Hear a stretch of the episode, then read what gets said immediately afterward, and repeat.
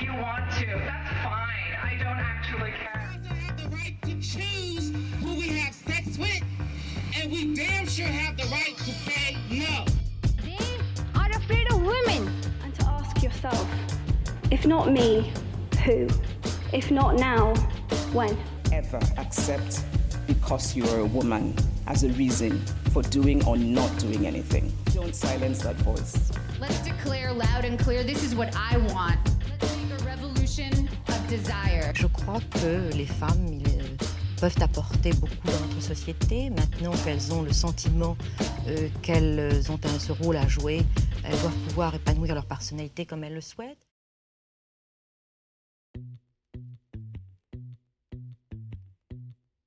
Bonjour à tous et bienvenue dans ce nouvel épisode de Mesdames, le podcast où je parle chaque semaine de femmes inspirantes qui ont changé le monde. Si je vous dis que le rock and roll a été inventé par une artiste femme noire queer née en 1915, vous allez peut-être dire que je débloque. Et vous auriez raison, mais la femme que je vais vous présenter aujourd'hui dans ce nouvel épisode de Mesdames va vous prouver le contraire. Cette semaine, on va donc parler de Sister Rosetta Tarp, que l'on surnomme aussi la marraine du rock'n'roll. Alors, tout d'abord, je tiens quand même à préciser que je n'ai que de très maigres connaissances en matière de musique. Et puis que comme ce n'est pas le but du podcast, on va s'en contenter. Je faisais malheureusement partie des personnes qui pensaient que le rock et le rock'n'roll étaient plus ou moins la même chose et que ça avait été basiquement créé par Elvis Presley. C'est triste, mais je préfère faire mon mea culpa maintenant parce que quand je vous disais que je ne m'y connaissais pas, en fait, bah, je pesais mes mots. Et je sais que ce que je viens de dire en fera tiquer quelques-uns d'entre vous, donc je vais prendre le temps de mettre quelques petites choses à plat. Quand je vous parlais de la différence entre le rock et le rock'n'roll, c'est parce que c'est bien de cette seconde notion que nous allons parler aujourd'hui. Je ne le savais pas, mais s'il existe deux expressions qui sont rock et rock'n'roll, ce n'est visiblement pas pour rien, car ils ne signifient pas tout à fait la même chose. Il y a quelques différences de genre, mais aussi, et je n'irai pas très loin dans ce sujet, des différences en termes de composition musicale. Le rock'n'roll naît dans les années 1950 et perdure jusqu'aux années 60. On pense souvent qu'il ne s'agit que d'une petite affaire de lexique et que le rock'n'roll ne fait que précéder le rock, mais c'est un tout petit peu, vraiment un tout petit peu différent. Le rock, lui, qui vient effectivement plus tard dans le courant des années 60 avec des groupes que vous connaissez tous comme les Beatles, The Who, les Rolling Stones, est plutôt vu comme une tendance, un peu comme la pop. On peut donc dire que le rock est un terme plus générique qui désigne de nombreux courants musicaux engendrés par ce fameux rock'n'roll, comme tout ce qui va être le rock psychédélique, le rock blues, le rock progressif, etc., etc.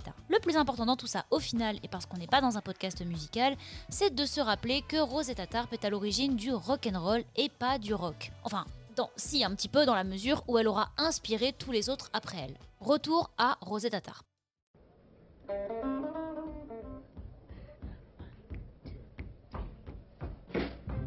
Notre histoire commence en 1915 où naît Rosetta Atkins à Cotton Plain dans l'Arkansas, un petit état du sud des États-Unis. C'est un état qui, comme beaucoup dans cette zone du pays, est très touché par la ségrégation raciale de l'époque. Ses deux parents, qui travaillent à la cueillette du coton, avaient tous deux une grosse appétence pour la musique. En effet, son père chante, sa mère aussi, en plus de jouer de la mandoline dans une église chrétienne évangéliste. Dans une famille comme ça, où les deux parents sont quasiment des artistes, c'est dur de ne pas se retrouver dans la musique à son tour. Et ça ne loupe pas puisqu'à l'âge de 4 ans seulement, et très encouragée par sa mère, la petite Rosetta joue déjà de la guitare et chante. Et pour chanter, elle chante très très très bien, si bien qu'on la déclare déjà, je vous rappelle qu'elle n'a que 4 ans, prodige dans l'église qu'elle fréquente, elle et la guitare qui sera l'instrument qui l'accompagnera tout au long de sa vie. À 6 ans, et déjà très appréciée pour son timbre de voix, la jeune Rosetta part accompagner sa mère dans une tournée évangélique de concerts gospel à travers tout le pays. Les deux femmes voyagent donc beaucoup à ce moment et finissent par s'installer à Chicago, dans l'Illinois. D'ailleurs, le voyage est un thème qui plaît beaucoup à Rosetta et qui la marquera puisqu'on retrouve quelques petits côtés urbains dans pas mal de ses morceaux.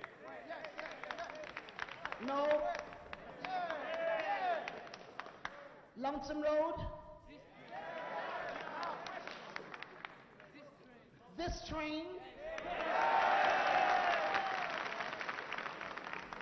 And I'm going to see how many going to ride on it.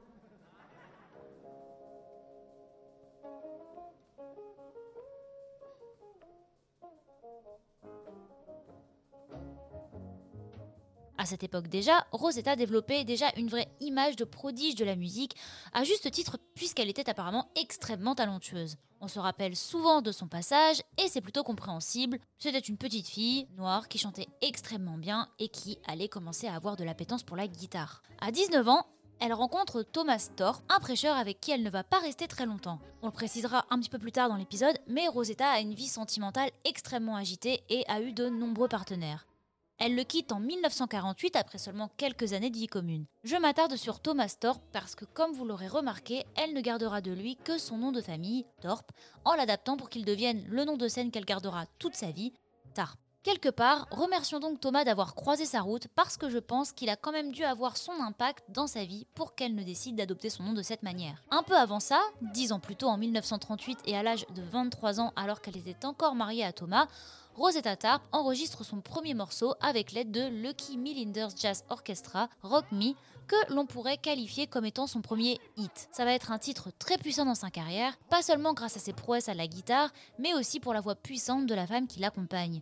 Si on savait déjà que Rosetta Tarp était extrêmement douée, il n'y a même plus besoin de le préciser maintenant tant c'est une évidence. C'est également un titre qui influencera beaucoup de chanteurs après elle comme Elvis Presley, Little Richard ou Jerry Lee Lewis. À partir de là, sa carrière prend un véritable tournant. La petite Rosetta, dont on vantait déjà les talents à l'église, pose la première pierre d'un genre nouveau.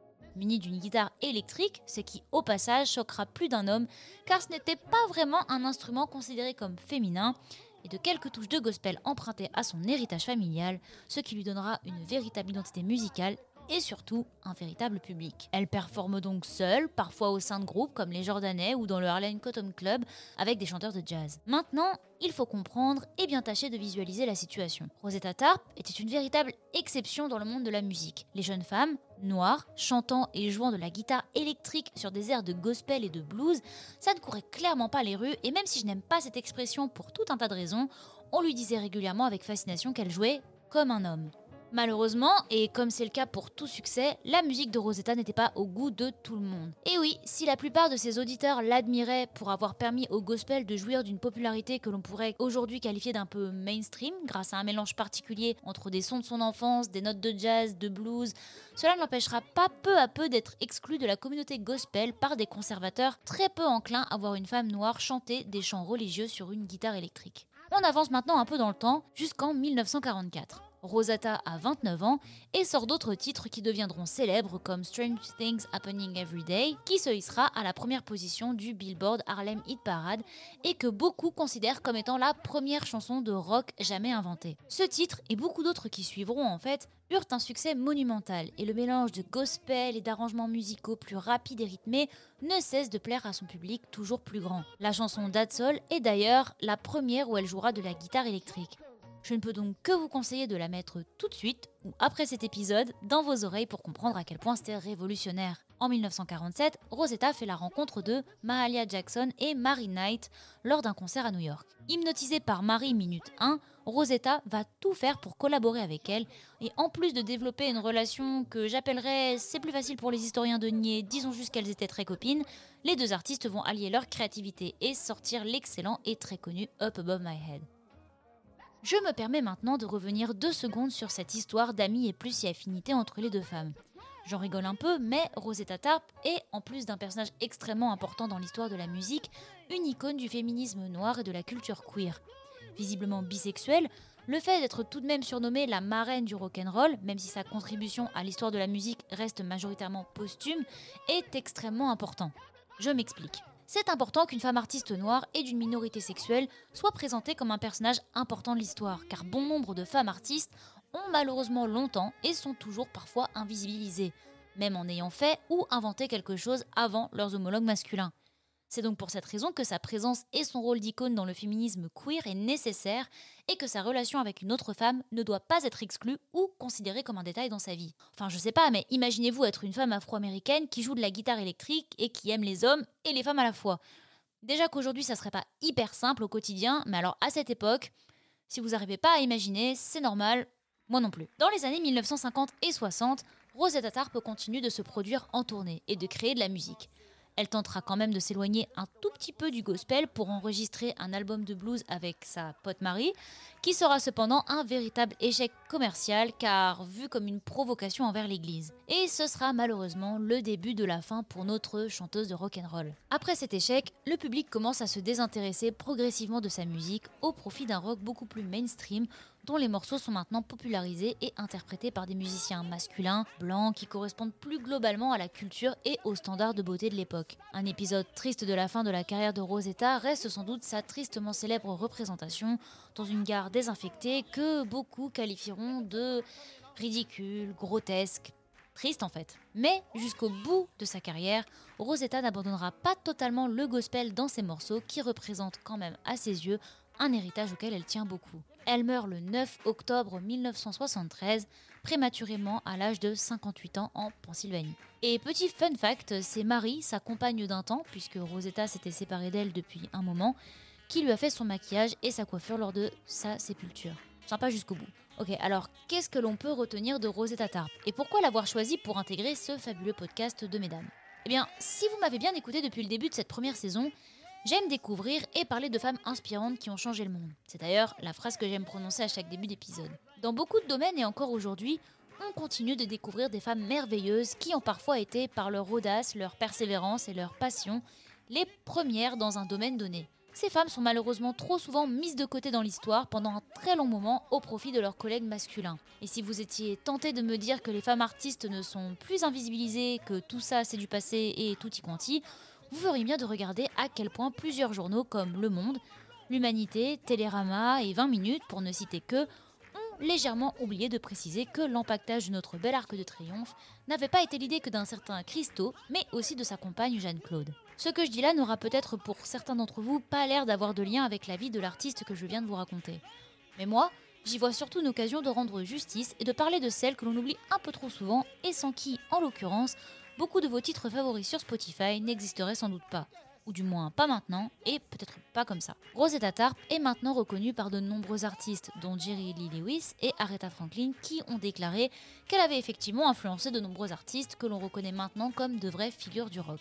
Son succès avait longtemps été oublié après sa mort, mais son nom et sa musique reprendront l'éclat qu'il mérite suite à une édition de tous ses titres par le label français Frémo et Associés, puis par son entrée au Rock'n'Roll Hall of Fame en 2018. Rosetta Tarp fut donc une femme passionnée de musique, au talent incroyable et à la créativité sans borne. Et si vous souhaitez en savoir plus sur sa vie, je vous conseille de vous pencher sur sa discographie bien sûr, ainsi que sur sa biographie sortie en début d'année, très justement intitulée Rosetta, la femme qui inventa le rock'n'roll. A bientôt pour un nouvel épisode de Mesdames.